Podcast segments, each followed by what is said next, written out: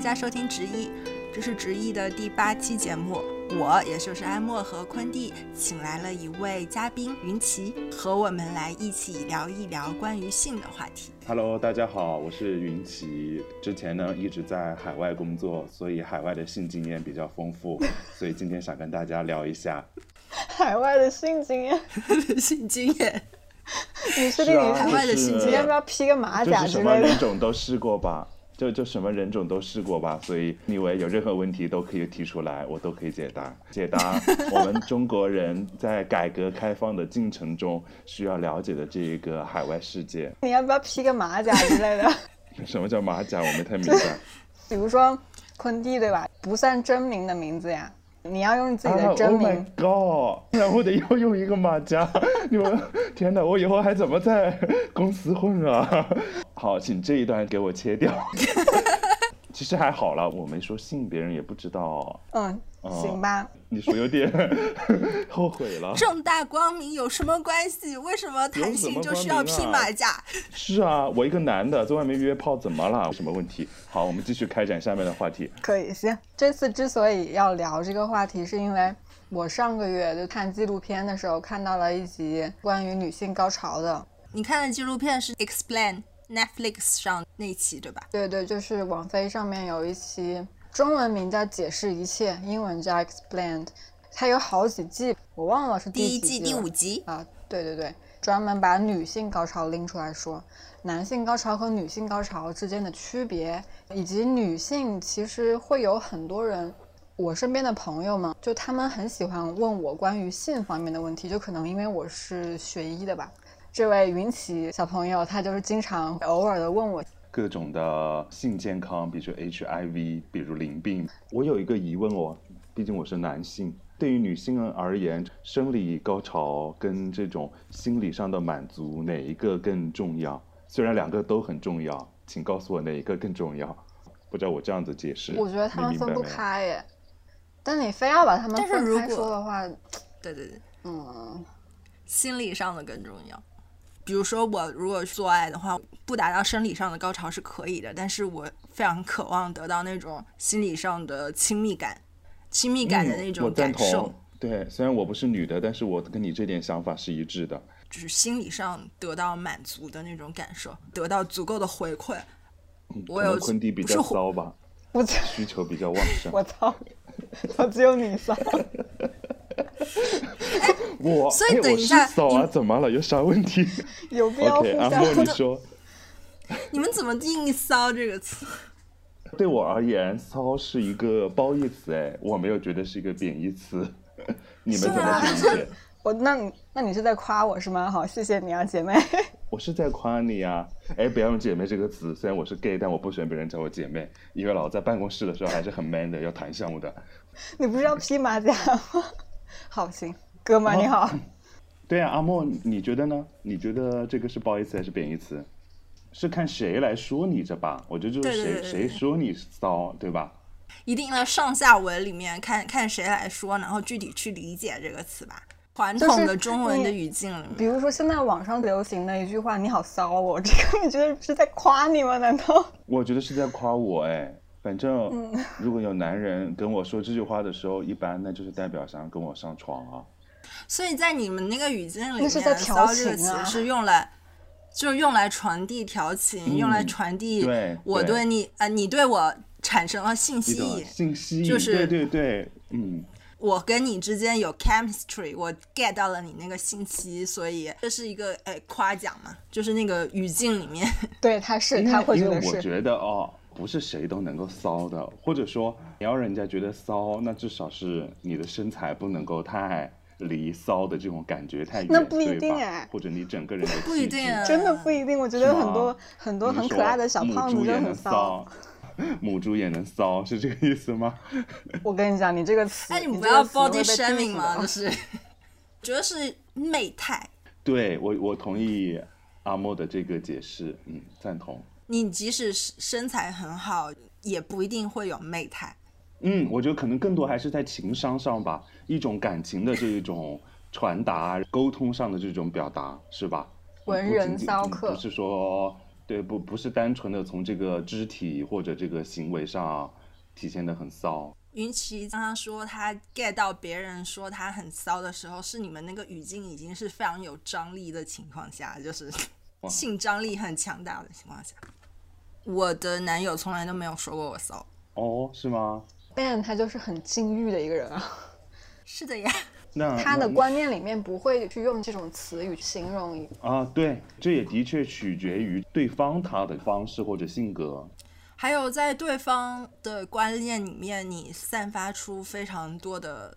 另外是他的语言体系里面，才会不会用到这个词？对，嗯可能修女看到我会让我想进地狱吧，可能就是这样的感觉。那你但他会说我很很好看，说我可爱。词汇里面避免普遍意义上他。宗教里面就这种东西不太能够被接受啊，本来就是嗯嗯嗯，不是吗？我我不确定是不是跟他的宗教有关，或者说他原来自己用词比较谨慎。我想问云奇，作为本期的唯一男性，高潮的时候爽吗你指的是前列腺高潮还是？Whatever 射精？都行，女孩都没有。当然，哦，当然爽啊！不爽我干干嘛呀？行，我的问题问错了。嗯，哎，但是但是但是但是、哦、，OK，我知道你的问题了，就是你突然遇到一个特别 match 的人，哪怕你们两个人的亲密程度没有达到性交，好吧，我就这么直接的说，这可能说只是调调情，或者说呃摸摸抱抱之类的那种感觉，对于我而言，我也是觉得很舒服、很惬意的、很享受的一件事情，不是说每一次都要被插入。我所知的是，男性大多数就只有一次高潮，特别是成年了之后，尤其是随着年岁的增加，高潮次数是会越来越少的。男性一般精吗？我没太明白为什么高潮越来越少。好吧，忽略这个男性的高潮，包括前列腺或者是射精，高潮一般只有一次，一次左右吧。但是女性的话，嗯，可以达到一二三四五六，挺多次的。哦，哦，我明白你说的这个对，是嗯这样吗？我现在的认知是这样子，但是我对男性的身体了解有限。我觉得还是要看男性的性欲，哎，有些人性欲很强的，就能干很多次啊，所以他能够多次高潮啊。但是我会觉得，对于直男而言，如果没有射，他会觉得什么都没干。所以直男他的做爱的目的就是为了最后射嘛？不是啊，当然也不享受那个过程哦，是跟经验有关。性经验很丰富的人，他才会去掌控那个节奏，去享受那个过程，好吧？大家都是过来人，就别装了。那性没经验不有人装啊丰大哥富的人，他才以 他才以目的为导向，这是追求你们说的那个射。性经验丰富的人应该不是这样的，嗯，我觉得这个跟男女是互通的，嗯，我不知道你们赞不赞同我这个想法。当然喽，可能很多也有很多直男，他只是想射喽。这个每个人的这个需求跟想法不一样啊，我觉得在心上，你们最开始最早的性启蒙是多大？来源于什么？我比较好奇这个吧。我。觉得性启蒙更多的还是受长辈的影响。说实话，在这里不需要我们表达一下自己的性向，然后让听众比较明白我们站在什么角度来聊这个。好，话请各位介绍一下自己的 orientation 性取向。我现在感觉自己是一个直女，当下的情况下，我是一个异性恋，我是一个女生，我喜欢男孩子，我是女生，但是性向不是流动的嘛，所以我觉得可以接受对方如果是一个对我有吸引力非常强大的女孩子，有可能是可以和她相爱的，不反对。嗯，嗯嗯 So 是这么一种情况。，OK，昆蒂，双性恋，嗯嗯本人女，然后是双性恋。嗯，好吧，呃，我 born to be gay，好吧，那也没没了。你们是生下来就是知道自己喜欢这样子类型的，还是后天摸索出来的？当然是后天嘛，但是我觉得我应该是初中会有这个概念吧。那我那时候认识你，觉得你挺正常的呀，初中。呃，我初中只能说比较模糊啊，因为初中我没有真正就是发现我喜欢上谁，但我觉得我高中是比较确定的。如果你这样子来来仔细思考的话，嗯，我们初中也没有什么好值得喜欢的男孩吧？你你懂就好啊，毕竟毕竟可能有观众是我们初中同学，不可能我跟你讲，不可能。这个确定是因为感觉自己有生理上的唤醒吗？还是说是有会对那种自己看上眼的男性有好感，生理上有好感。你你确定就是靠自己生理上有唤醒，还是说你不断的对他有幻想？不断就是对他有性幻想啊，就是这种感觉你在确认的这个过程是一开始啊。当然当然有一个没有没有，当然有个过程，那对他有性幻想啊，然后呢，开始发现自己是对男性的这些性特征更感兴趣，而非女性的，就会上网找到一些教育的电影，然后通过那些教育的电影才知道原来世界上有同性恋这一种嗯性取向，然后到了方便发一下链接和什么教育的小电影？啊，下次发给你吧，Pornhub 你也知道的。然后，哎 然后，是啊、你说，我好奇的点是，嗯。你说的教育的电影就其实已经是 Pornhub，并不是嗯。真正的性教育的片子，哦，当所以这然不是，我我这是打双引对，号是性教育缺失的一个点。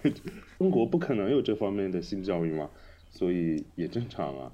大学的时候也还算比较呃内敛吧，但是我真正就是变成现在的我，今天录音中呈现的我，还是因为我在国外待了这么多年，什么都想开了，嗯，你要开花了，对，现在已经开花了，跟百合一样芬香，真的好骚啊！阿莫呢？是吗？哎，请问你这个是褒义词还是贬义词？褒义啊，百合花很香啊。嗯，就从小到大，大家都喜欢的是男孩子，呃，性幻想还是不管是好感那种感情的好感啊，还是生理上的，好像都是男孩子。越来越大了之后，就会就会觉得，OK，嗯，好像也没有必要肯定说自己只能喜欢男孩子。但是但但是说实话，我很好奇，就是真的是有人中途换了性取向吗？因为我身边我还没有认识过这样的例子。我啊，你真的是以前就只喜欢男生或者女生，后面变成了双吗？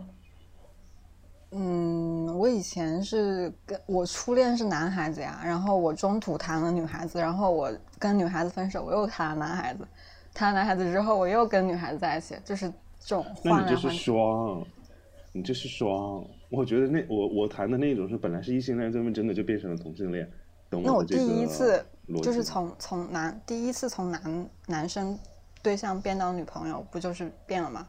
对吧？嗯，那也算吧，因为这个性向，我觉得真的是可以反复的过程。其实我不不喜欢男人，我只是喜欢偏偏喜欢上你，而你又是个男的而已，就也有可能这样的存在，对吧？就嗯、我对爱情看那个的看法就是这样。阿莫，Sex Education 那部美剧，那是美剧吧还是英剧？有一个性向的类别是泛性恋，不在意我喜欢上的人到底是什么性别，我只是被他的个人特质所吸引。这一类他定义为泛性恋。嗯嗯，希望通过这个节目能找到一个这样的人，然后拉进来聊一聊，你要通过我们的节目来约了吗？也可以吧，可以吧。名气的但我觉魔掌得升到了直真译的观众群。个。但我今天表现的过于的 open 了一点，我不会特别受大陆男性的喜欢。可能我下次要录一期比较腼腆一点的，稍微收一点，才有可能达到这个目的。那你还要换个声音？哎，你今天表现的这么坦诚，那不就是刚刚好做了第一波筛选吗？然后筛下来的全部都是目标，就是嗯，阿莫，你这个你这个分析很到位。筛下来的都是有可能往下谈的人。嗯，都是可以约的。昆蒂，我们进入下一个主题。下一个主题，刚才不是还没聊完吗？你们哦最开始的性教育有过性教育吗？阿莫有吗？没有，你你是说学校学校那种正经的教你什么是或性家庭吧我生理上我说就是不实话管。没有？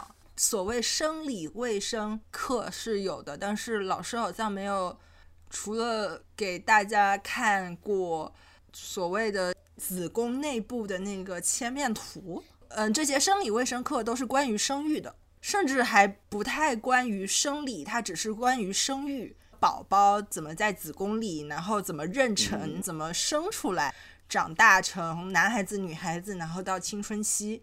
甚至到了青春期，大家第二性征开始发育了，这个部分老师都不太讲了。其实大甚至概是多大的时候？初中吧，小学五六年级已经有女生来呃月经了，呃，老师还是单独把这些女孩子叫到走廊上聊月经这个话题的，嗯，没有上那节课。而且当时我记得很清楚，来月经的女孩子因为呃背包里面是有呃卫生棉的，受到了非常大的一波羞辱，全班男生的那种羞辱。嗯，初中可能有生理课，也是关注于生育的方向吧，最多会提到一些月经啊、第二性征。嗯嗯，高中时候就大家自由探索了吧，开始。会有男生聚众上课看毛片吗？看黄片吗？躲在后面嗯 我们班就有，有我们吗的高高中高中，我们的高中是一个寄宿学校，可能不会在班级里看，大家都会在宿舍看。回答昆蒂刚才的问题，我的成长过程中是没有受过正经合适的性教育的。云奇呢？我们高中其实，我们初中、高中其实就没有嘛。昆弟你也知道嘛。其实我觉得性教育更重要的是家庭那一方。你们有时候不觉得，其实说在中国，其实是家庭的这个教性教育上是缺乏的。所以说一中也没有吗？家庭不没有有啥差别，都是中国的高中，好坏并不会不会影响有没有性教育吧。所以我觉得我的性教育都是靠自己摸索的，结果摸歪了，摸歪了，没有，你很正，你很，正。把把我自己摸歪了。我小学的时候，六年级，我们班倒是有一次，班主任按照性别是男孩儿、女孩儿单独分开性教育了半小时。嗯，男孩儿怎么样我不知道，就是女孩儿的话，就每个人发一片卫生巾。他故意好玩儿，我去问我奶奶，然后奶奶就说这是给你擦嘴用的。我不知道我奶奶出于什么心理啦，就是可能调侃，直接说卫生巾是用来擦嘴的。就那个是我最早的一个关于这方面的一个认知，长辈的态度。初中有的时候会乱翻东西，我就翻出来过。我爸妈他们有一个抽屉，就专门放各种影片、影碟、DVD、CD 什么的，一大堆的。正经的后面就是很后排、很隐蔽的，里面有好几行是毛片。看的第一反应是我跑到厕所吐了，生理极度的不适。那天晚上我爸喊我去吃饭，我都说我我吃不进，我不想吃，我就看着他的眼神，我就觉得很恐怖。那我要幸运一些，我的第一次也是自己从电视柜里面翻出来的，翻到的一个毛片是 两个非常漂亮的日本小姐姐，还是台湾小姐姐，嗯，呃，是一部女同片，就是两个非常漂亮的黑长直小姐姐、互相亲吻和抚摸。然后挺好我看的。第一哦，你先说。其实没有看多久，然后我爸就回来了。当时我也不大，我好像也是自己随便翻的时候翻到，也在 VCD 还是 DVD 机里面看的，非常慌张，把那个碟再收起来。你知道那个碟还会有点烫，拿出来的时候，嗯，然后我就很很怕他会发现。我其实就看了五分钟，还是还不到五分钟，但是我就没有引起生理上的恶感，因为是很两个很漂亮的小姐姐在那种有朦胧色彩的白色窗帘的房子里面，而且没有脱光，穿着制服，还蛮唯美的画面。还挺好看的。好，我我觉得如果我现在看到，我可能还会想看。嗯 好，我要说一下我的经历了。反正我也忘记我第一次是在哪个网站上看到的 GV，就是白人，因为那时候可能中国还没有人拍 那一种同性的电影吧。然后我第一次看的时候，我才知道原来不同人种你那时候多那那时候是多少？年啊？初中，那时候肯定有，只是你不知道。我可能不知道，反正我我第一次看的就是一部白人的，那时候还不能够接受 anal sex，就是肛 交。其实我现在还无你懂吗？就那法接受。，其实我那时候看那个的时候，我会觉得怎么这么恶心，嗯，好难想象。我现在很享受哦，但那时候我真的觉得很恶心。可能也是因为看了那部电影，从此让我对改革开放有了一种愿景，觉得要走出去看看。我于是就走出去了，去了欧洲跟非洲，然后现在回来了。你有没有想过要去一下拉丁美洲？当然想啊，我现在只差拉丁美洲了，这个愿望迟早会实现的。到时候我写一本指南，好吧，给各位女性，对 全球男性，嗯嗯嗯，指南，反正嗯嗯嗯，你们想什么内容就是自各自添加。刚刚刚刚不是说到什么 CD、DVD 这种鬼嘛？然后我突然想到，你们知不知道三点五英寸软盘这个东西？哦，知道呀。只能存文件的那一种吗？正方矩形的，就是有一个软区，嗯以前电脑上就嗯嗯，知道呀。嗯好，我只是突然想到了这个东西。哈，我们接着聊。啊，你这个没有任何没有任何，我只是任何后续的突然想，问题吗？对没有我，还有只是想确定一下，大家都够老了。那也不是，我的妈，我只是这个东听着我要流。泪。够老了，我就感觉我在公司会要马上被淘汰了。我不担心在感情上会被淘汰。大家看到了这些片子之后，就有去问爸妈吗？或者有去寻找某一些解答吗？或者嗯，就我肯定内心肯定会有。我肯定会有很多很多的疑问。阿莫，我挺好奇，就是你父母知不知道你有男友，或者说他现在你就是去大学读书，或者说出社会之前，有没有给过你一些这种性教育呢？不要跟男生乱来。其实很多那种传统的父母会说这样的话嘛。我不知道你们有没有哦这样的。爸妈一直不支持婚前性行为，一直到我大学的时候，有一个非常稳定的男友。当时我们双方见过父母，大家都觉得可能会结婚。那个时候，我父母给我的建议也还是你要自己洁身自好，要婚后才有性行为。非常难以理解婚前有性行为的这些举动和理念。之后的男友发生了性行为，我告诉了父母，爸妈那时候就非常的震惊，表达了对我极度的失望。我就觉得你对我失望也，我也不是很 care，也不能改变是吗？母亲问我这个问题，在我们私下聊天的时候，然后我就坦诚的回答他了，非常的失望。但现在他们也就只好接受嘛。后来不断的去跟他们交流，会跟他们说大家住在一起的必要性，而且我我其实不是那么渴望结婚，所以我结婚可能都没有什么必要。你如果觉得我婚前不能有性行为的话，我一辈子不能有性行为嘛？嗯，所以坤，所以就你不听，还哦没说完，没有没有，你继续说，不好意思。对你继续说，不好意思不要。乱 Q。要让父母不停的被我被现实打击，打击了之后，他们就会接受现实。但但其实嗯、其实一开始是是我从小接从家庭接受的教育都是性是非常淫荡的事情，婚前发生性行为是一件没有贞洁的事情，好姑娘就不会有婚前性行为，好姑娘好像不应该有性行为。天哪，昆蒂呢？这问题是啥来着？会从爹妈那里爹妈什么时候会跟你去谈这种哦，呃、哦新的东西？就是说，在你出社会之前或者去读大学之前，从来没有他们会谈过不会跟你谈？没有。就从来没有谈过。那现在他们有没有问你就是这些东西呢？就会问我怎么还不找对象。他们的认知对我就是，我还从来没有谈过恋爱，你之前有男朋友也没告诉他们吗？尤其是我妈，我爸还好，没事儿他也可以跟我掰出一百件事儿去担心的那种性格。哪怕我是有男朋友的，他也会讲，哎呀，她会不会被她男朋友欺负呀？她会不会今天怎么怎么想一堆，多一事不如少一事啊？所以我就不说。有了女朋友，那我更加不会说了，从来也没有说过。现在年纪大了，家里就开始突然要不要找个男朋友啊什么的，我就翻个白眼。你呢？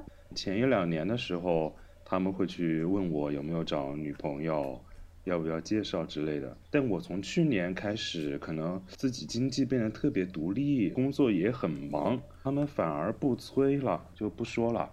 当然了，我要是要告诉他们，他们应该疯了吧？不好意思，我的我的前任，我的前任的前任，我前任的前任 的前任都不是中国人，就是统称前任。exes 好吗？我一般会用复数的 x 来、好来来告诉大家，好的呢。我没办法跟他们说。当然，可能他们现在也渐渐的有一些默契了，就是也不会在我回家的时候去跟我谈这个事情。但是我不知道李成，呃，不不好意思，但我不知道坤弟，无所谓我不知道为什么要坤弟不好意思？你可以待会儿剪掉，如果我把你名字说出来了。无所谓嘞。我以为你一直是隐形人嘞。呃，但我不知道昆弟，你就是有没有想过一天要跟父母去说这个事情？declare 对对对，我我不知道，就是我觉得我不会，我就除非他们我改嘞，为什么就？是除非就他们自己觉得了，默认了，我觉得我不会，因为我觉得他们比我想象中要传统。在中国，真的在中国文化背景下，很多时候你不要把一些真相给捅破，大家就都装作不知道，就这样去正常的生活，我觉得也能生活下去。你反而把这个东西给捅破了，家里的人会觉得这个东西很没办法去解决。我不知道你们能不能理解我的这个想法？我觉得哈，是因为你现在的感情状态是不稳定的，是随时在换人的。嗯嗯，那如果嗯。假设你后来你之后有一个稳定的一个对象，你想跟他有未来的长期的打算的话，你也不打算去说嘛？就是你身边会一直有这么一个人，可能甚至会带朋友回去玩，然后就总是总是带这个朋友回去玩，或者他们来找你的时候，总是有这么一个朋友在你家。这如果长期时间长的话，因为我目前就是这种状态，嗯。嗯，我对象跟他对象啊，不不，我对象的父母跟我爸妈其实都是都已经认识了，就熟到可能吧，但是我目前还没有这样的这样的前提，而且我觉得我短期也不会有。行吧。祝你找到拉丁美洲呃男朋友。哦，那种只能玩一玩，因为拉丁人，they're poor，他们不太有钱。没有了，我开玩笑了。没有，我我我，但我可以很很很真诚的跟大家说，OK，我刚才真的是开玩笑。但我很真诚跟大家。说，跟外国人交往很难在一起很久，为什么呢？你总会觉得总到总有那么一刻的时候，两个人是平行线在沟通。其实我很懂西方文化，我的思想也很西方。那我跟我的前任们在一起的时候，刚开始的时候是特别的关系特别的好的，但是总是会触及到一些点的时候，大家的那个价值观不一样，总会到那么一刻就就支撑不下去了。感情，特别是男性之间，男性之间很多时候说散就散嘛，所以就会，特别是我的性格嘛，说散就散嘛。对于我而言，跟外国人在一起，我不会，我现在不会再去去追求说一段长久的感情。如果跟老外在一起，我年轻的时候会这样觉得，嗯，对，所以我现在更倾向于找中国人。请听录音的各位对我感兴趣的中国人可以考虑一下，谢谢。你还年轻嘛，不要这么早放弃希望。要不要把你的那个什么联系方式放到我们的 show notes 里面？自开行勾玩笑了搭。，开玩笑了啊！有什么客户资源的可以介绍给我啊？好的，我们进入下一个主题。从刚才大家聊天中会觉得，呃，父母跟我们完全都不熟悉，我们彼此互相不了解。但是你你，我就是觉得也不能说不熟悉，他肯定很了解你的生活习惯，他很了解你喜欢什么，但是只是说在感情这一方面，我们也不愿意让他知道，然后他呢也有意的去回避，或者说完全不赞成。我不知道你们是不是这样的感觉？真的生活不习惯那些嗯，不是人生的核心部分呢、人生嗯非常核心的这些价值观或者婚恋观、或者这些非常重要的部分，我们之间没有理解和沟通。sex 这么重要的领域，人生当中什么非常重要的一个 part，、呃，父母是没有介入的，他是没有介入和引导的，是是一个缺失的，其实蛮可惜的。嗯，但是有时候我回过头来去想哦，虽然自己也年轻，但我回过头来去想，真正从头到尾一直爱你的人，其实就是你的亲人、你的家人，对就是就是你，的对。嗯，阿木你说啊，不好意思。我们是互相关心着的，但是没有办法达到理解。嗯嗯，那当然，那当然。但是像我们家，我妈会去慢慢去尝试理解我的想法，尝试理解我的价值观。我妈还是比较这方面还比较开放一点，但没有那么像你之前说的，你父母对这个性的看法，他没那么的绝对。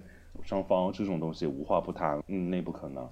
在你想象中理想的情况，比较希望从自己的父母或者学校得到什么样的在性方面的引导吗？至少很严肃的、很正式的告诉你这个性的一些知识，告诉这个世界，嗯，男生喜欢女生，男生喜欢男生，女生喜欢女生都是正常的。很多同性恋啊，可能你们在我身上看不到，但我我知道很多同性恋他一直是很自卑的，不愿意去承认自己的这个性取向，他不愿意承认，更多很多时候不是自己，而是说这个社会给他的一种否定。那我觉得如果。父母能够在很早的时候就去支持他、肯定他，能够对他的心理得到很大的帮助。我不知道你们认不认可这个观点？当然认可啦，就是要先接纳自己。对，不管我喜欢谁，你我都喜欢，或者我都不喜欢，对谁都没有兴趣，那我也是一个正常人。而且其实就是说，无性恋是。支持这这个东西啊，不在乎说全社会的支持，更多种你真正在乎的人或者说身边的人支持你。那这个情况下，父母其实就是最重要的一方。只要他们支持你了，我对大部分的同性恋而言，他能够很快走出自卑或者说自我的否认，接纳自己。但是在中国现在就没有像我这种不在乎谁接纳我，对吧？I don't care，所以我我会活得就是很开心很自信。但是但我知道很多同性恋他一直是躲在那个柜子里面。那他没办法接受接纳自我，父母也是否定的，父母也从来没有跟他们去说过这种东西。那我觉得像在欧美，那父母的这个性教育还是要做得要好一些的话，那就会要乐观，人就要积极很多。呃，同性恋群体的这一个社会地位，或者说他们整个人的这种啊生活态度，都会要比国内要要积极乐观一些。抛开说性教育，更多的可能是。基础的本我，关于自我自信的这种基础教育比较缺失。除了性方面，从小你要有一个自信，要做得很好，嗯，独立个体的那种感觉。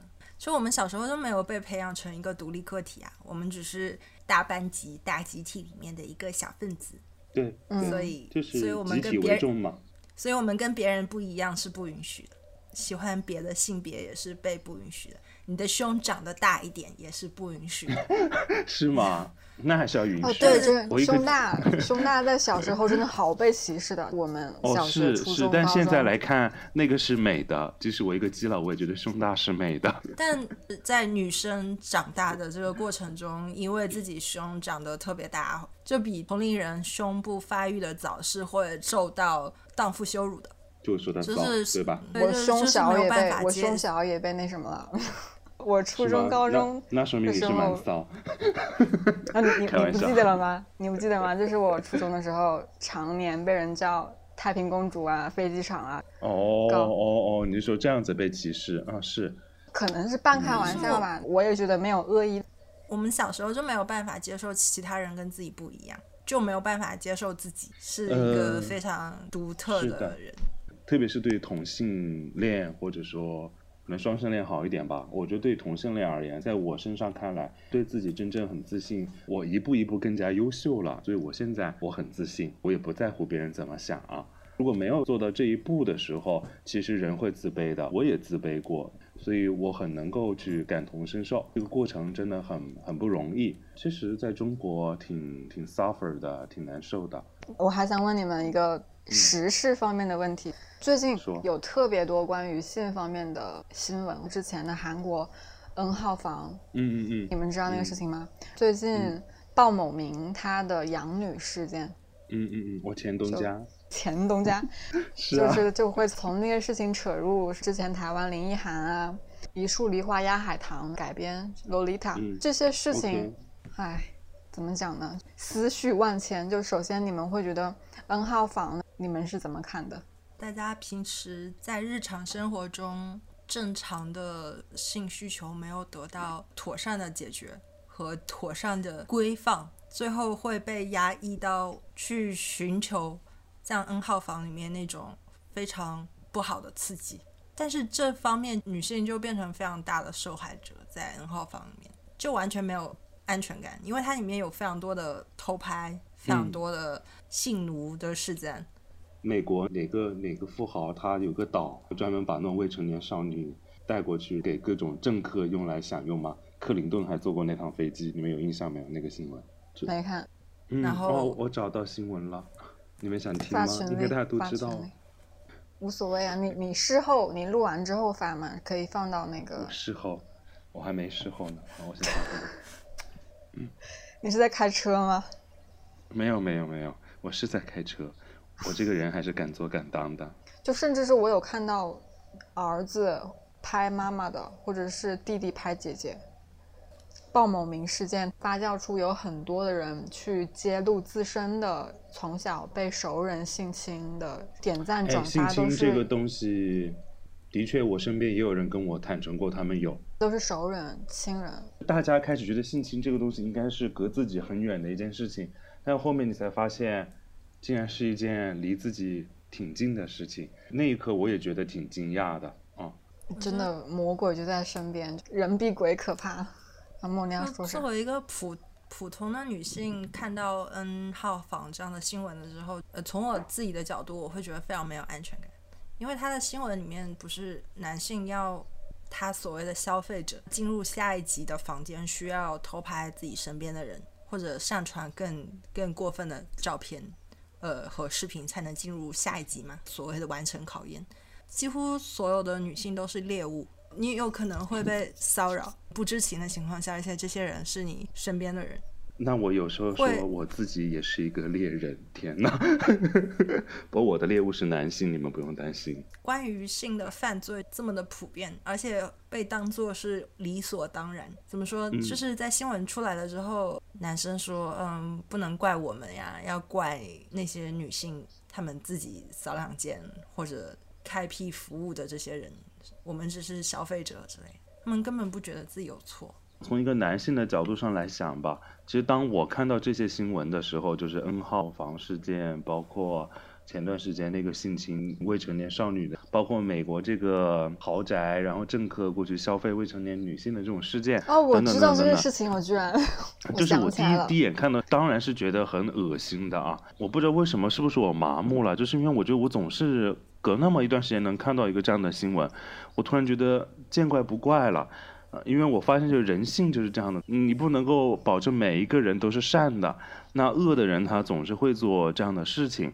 嗯嗯，怎么去去灭绝这样的事情呢？其实我也没有没有一个很好的思路。那女性更加要保护好自己，这个是嗯政府或者社会它给不了一个措施去保护的话，那就女性要自己保护好自己。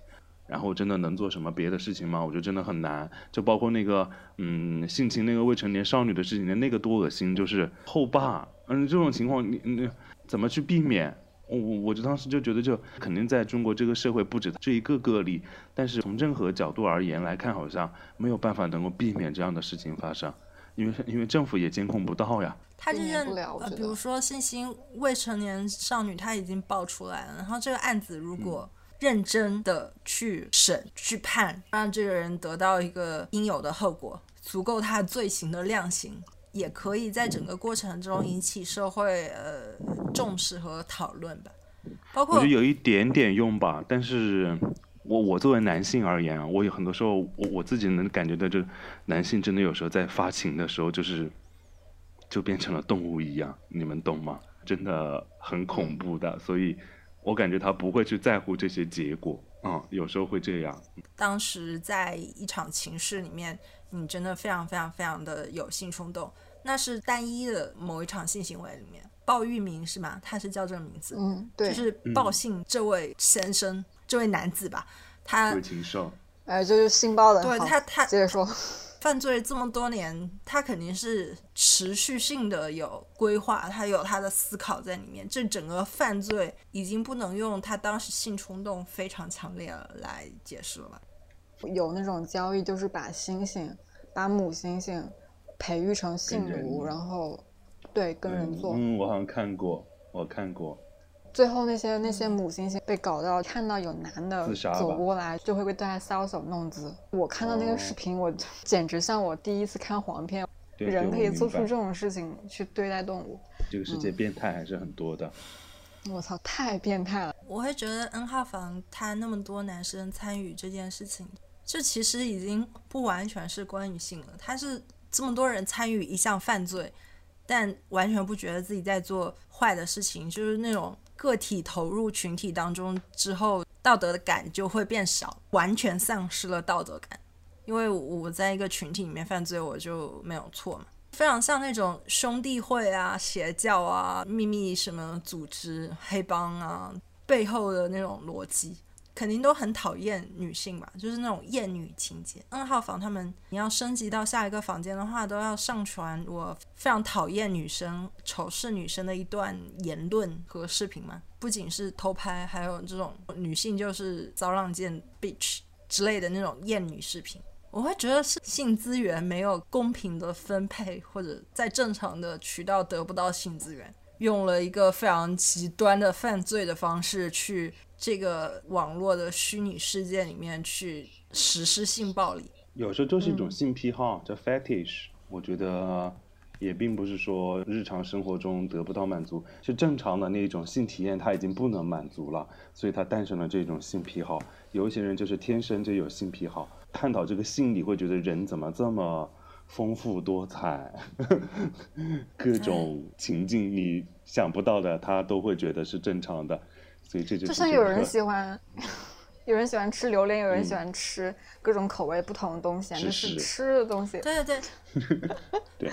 但是 not me 性性癖他们的性行为是是在双方就是都同意的情况下，但 N 号房他们是就女方那方不知道嘛，受害者不知道，但 SM 是双方都同意啊。是就 SM 是一种性癖，他们是。存在，但是双方他们是得到了认可、成立的那种关系。有一些这样子的关系当中，M 是更强势的那一方。我控制你，能不能控制我？我掌控着，我愿不愿意被你掌控？两位有 SM 癖好吗？请问？嗯，目前暂时没有，未来可以试一下。另外一位呢？您问这个问题是？你要展开讲讲。我没有哎，我没有哎，我只好奇。我没有严肃的那种 S M 的关系和行为，但是愿意去尝试情趣游戏。在特定的设定环境下，我们可以做各种各样的事情。还是可以跟拿食物做比较啊，凉拌吃、炒着吃、煮着吃，就是可以换各种不同的烹饪手法去试一下这个口味怎么样。我觉得是一样的。那倒是了，不然会无聊，不然到后期就会。变成简单的抽插运动就会比较无聊了。你当然，有的人可能就好那口，就是喜欢吃凉拌黄瓜，对吧？就想一辈子就吃。对对，就享受那个活塞运动。看人下饭吧。啊啊！非常讨厌那些性犯罪的人。嗯嗯。好，我们聊一个稍微就是能够 relax 一点的话题吧。这个性犯罪的话题好沉重啊。就我最近看了一些相关方面的书，发现其实是在清代以前，中国的。性其实是相对比较开放的。唐代、宋代会开始有一些春宫图，什么春宫版画，呃，房中术这种鬼，我才会知道以前南妓、男男、百合不能说是主流吧，但是是可以被拿上台面去说的。以前中国古代的 LGBTQ 群体，其实他们他们的话语权还是有的。我可以说我的话，你也可以说你要存天理灭人欲，但是你无法去影响到我。他们是可以同时发生的。慢慢到了清代，族人入关了之后，才开始去打压这些东西，就一直到现在。我不知道民国的时候怎么样，到现在的新中国比较偏保守，就不太愿意去说这些东西。我才发现是有这么一个跟我之前的预设是不一样认知的东西，还挺好玩的。比较想穿越。因为其实中国传统文化并不否定 LGBT。做一个很简单的比较，台湾跟大陆。台湾现在已经很开放了，可以结婚了。那台湾其实，在文化上跟中国是同根同源的。那为什么一个国家是那么开放，一个国家是那么保守呢？其实主要的原因还是政体，嗯，还是政治制度，对吧？现在你明白了不？这个跟他的，我也不知道怎么讲，因为扯到政治又不太好说了。对，这个比较敏感，但是你就跟台湾做比较，就是其实并不是文化的原因让中国变得对这个现象这么保守，因为台湾的文化跟我们是一样的，对，更多是政治因素啊。我看那本书的同时，我还对比看了西方性学起源的一本书，一个美国人在上个世纪四十年代还是五十年代写《金赛性学报告》，同时看这两本书会觉得。金赛当时写的时候，美国是一个性很保守的状态。每个国家都经历过这么一个很保守的一个时期吧。就那个时期的美国是谈到性也会变色的，不太想谈。女权也是基于他这本书发展而来的一个东西。中国传统伦理上，我们会觉得性是可耻的。正大光明像会好像说就不能放在台面上讲，然后要把它降低到最低限度，节育啊，这样禁欲啊。但是你可以背着人偷偷做，所以你背着人的那个方面，大家就非常的就没有限度。你指的背着人是哥哥和嫂子这种关系吗就是私？下嘛，这这个是不不明面因为上。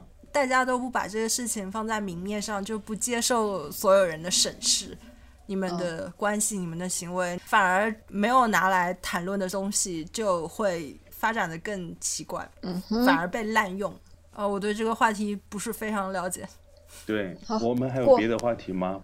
接受到场外热心听众之前给我的两个问题，哦，嗯嗯嗯，一个问题是：女性肛交有快感吗？能高潮吗？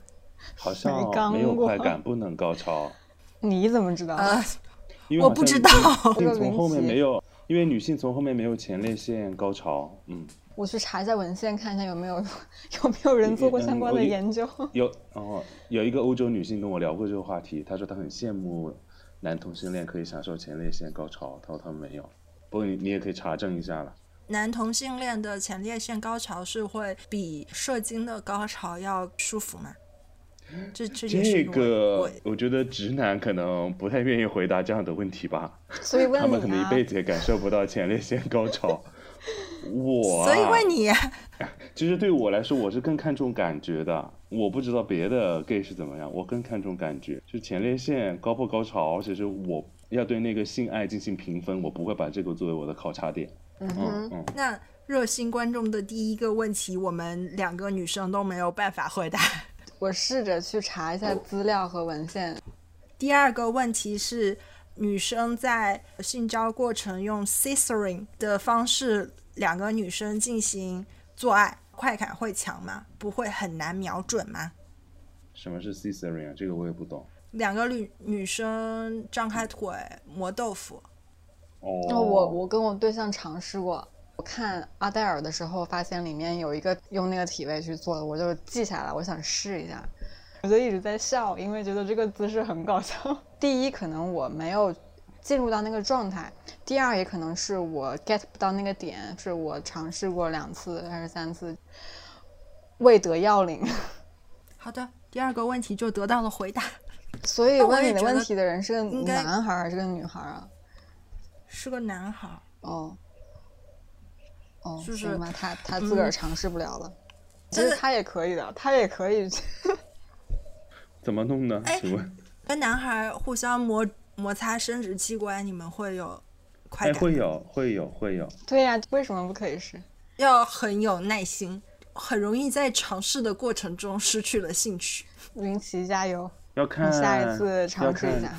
要看感觉，说的是要看两个人真的是不是有感觉，有感觉就会很配合，对，没有感觉就是比较无聊的活塞运动。哦，你弄完了啊？弄完了哦，好吧，嗯，就活塞运动。纯粹的活塞嗯运动时间并不长呀，对啊，就会很短啊，因为很无聊啊。那这有什么意思啊？但是，但你约你避免不了，偶尔是会遇到一个你只能跟他做活塞运动的人啊。行吧，但这种次数很少了，但没办法。有一句话，国内不叫做“自己约的炮，哭着流着泪也要做完”吗？难道国外没有这种说法吗？国外也有吧，中文啦。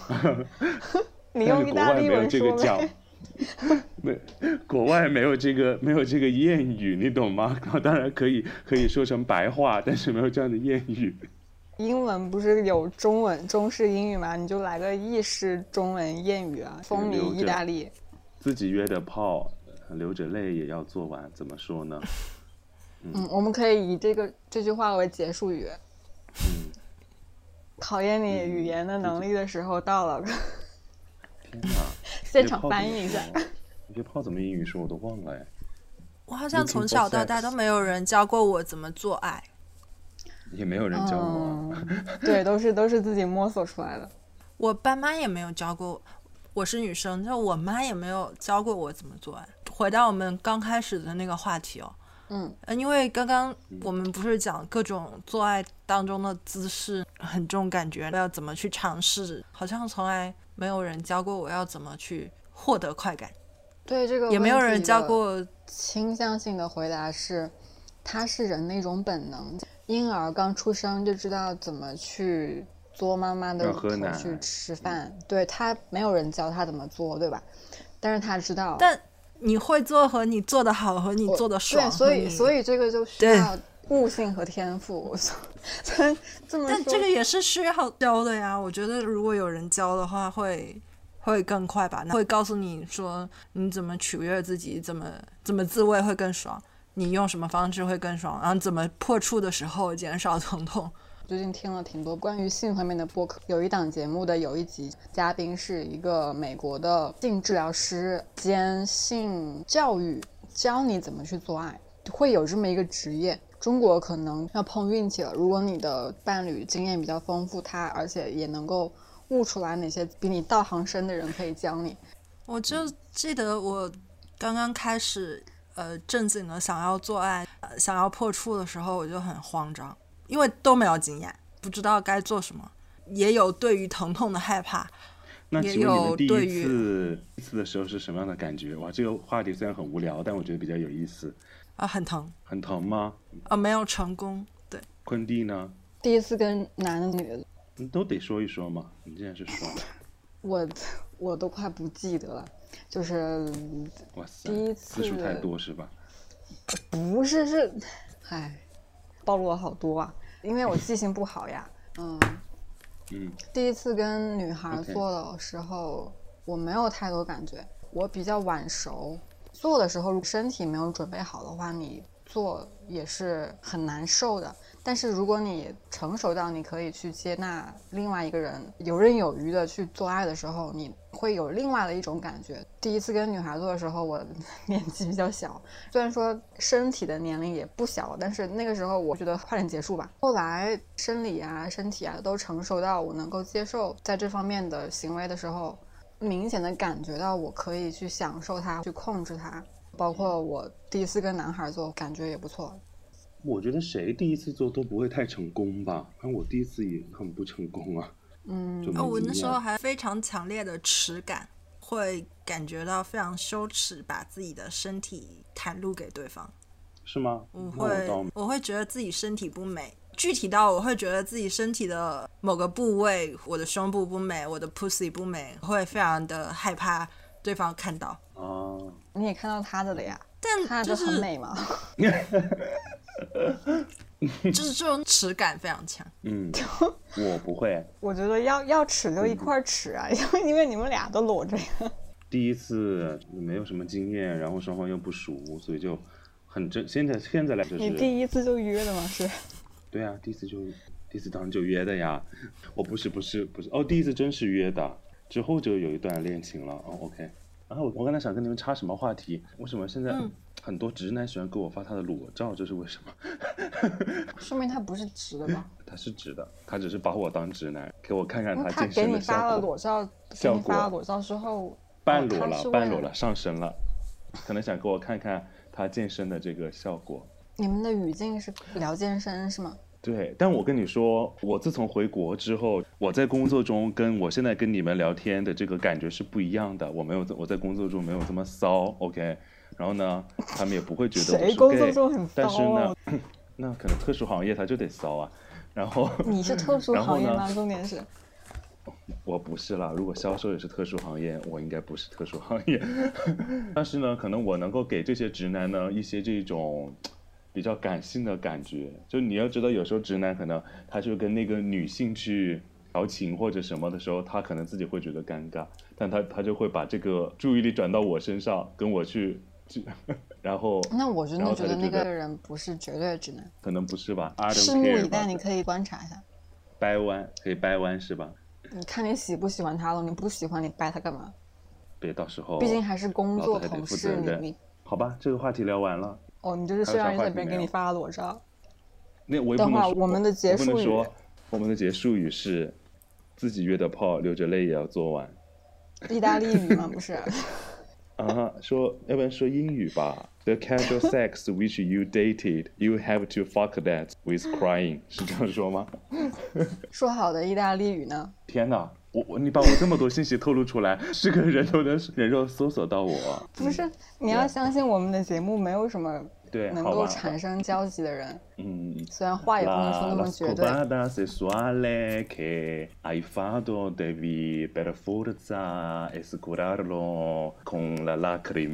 那就这样说吧反正你们也听不懂。我刚想说反正我们也听不懂你说什么？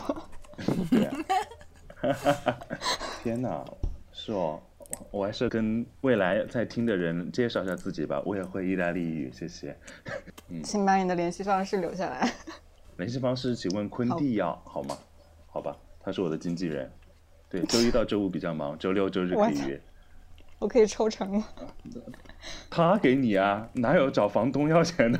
你他妈得从房客要服务费。不是，我是在跟你约好就找他要了，OK 吗？可以啊，反正都出来卖的，没啥差别，对嗨销售。行行行，挂了挂了。嗯，成吧。OK，很开心跟两位聊。下次我们把这个话题再精确一点吧。我觉得这次讲的有点泛哎，你觉得听你还想再聊一次是吧会很认？真听吗？可以啊，无所谓。啊。阿莫呢？我们还想再聊吗？聊得开还是心就好我们聊一些欢快的，我们聊一些欢快的 sex 方面的话题。这期好对对。对好严肃对，第一季就给我带来一季这么严肃的话题，我都没办法聊得很嗨。还有续集是吗？好，可以可以，约起约起。好的，那就先这样。嗯嗯嗯拜拜。好，拜拜拜两位 节目最后我们会互相给对方提一个 challenge。上一期的 challenge 就是昆弟拍一个吃播，我拍一个跳 jazz dance 的视频。今天已经完成发出去了。这一期的 challenge 是什么？我想好了你的挑战。是什么？你先说一下。嗯，挺善良的，挺好的。是吗？是吗？是吗？当然了，上一期叫我录 Just Dance 的人，对呀、谁让你让我录吃播的？不是互相伤害吗？你看看你最后录的吃播。我的偷稍微抠了一下字眼嘛，那你这一期要提什么？包个饺子那可以呀、是吧？你看多好。倒立一个，我不会，靠墙也可以，靠墙也可以，靠墙就是靠着墙站是吧？靠着墙倒立也可以。我后滚翻一个吧。我操！你让我上哪儿去找地儿啊？楼下身边来了一个大爷，我说：“哎，大爷，你帮我拿一下手机。”突然来了一个后滚翻，然后大爷就，我都有画面了。找一个，嗯，一个影片或者卡通片，什么片都可以，配一段音吧。我可以二选一吗？选啥？就是我我不知道哪个更难，所以我都试一下，然后哪个我搞不定，我就选另外一个。好的呀，嗯，行，好，拜拜。拜拜。拜。